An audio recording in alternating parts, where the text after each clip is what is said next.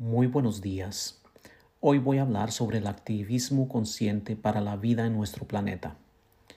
Nuestro planeta Tierra está viviendo momentos difíciles a causa de nuestra falta de conciencia individual y social. Hoy por hoy, tristemente podemos decir que la humanidad ha llegado al final del camino y ya no podemos esperar más. Estamos en una emergencia.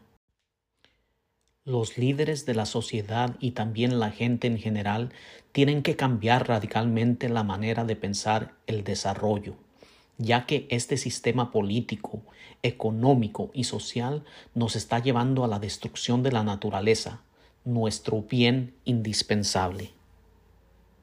En primer lugar, debemos reconocer que el planeta Tierra nos lo ha dado todo.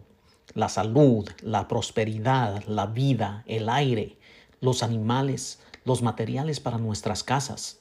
En muchas culturas de nuestros antiguos pueblos encontramos pensamientos de una conciencia social universal, distintas deidades como la del sol y la de la luna, deidades que cuidan los ríos, árboles, montañas, bosques, campos y frutos, y que nos han comunicado el sentido de bienestar y las leyes de origen ligadas al profundo respeto por la vida y la naturaleza.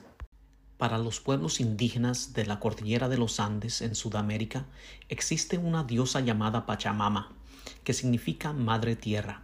Ella es la diosa de la siembra y la cosecha, y a ella se le realizan ofrendas en las ceremonias agrícolas. La civilización inca precedió a nuestras sociedades comunicando el mensaje de respeto al espíritu de la tierra y enseñando la ética medioambiental.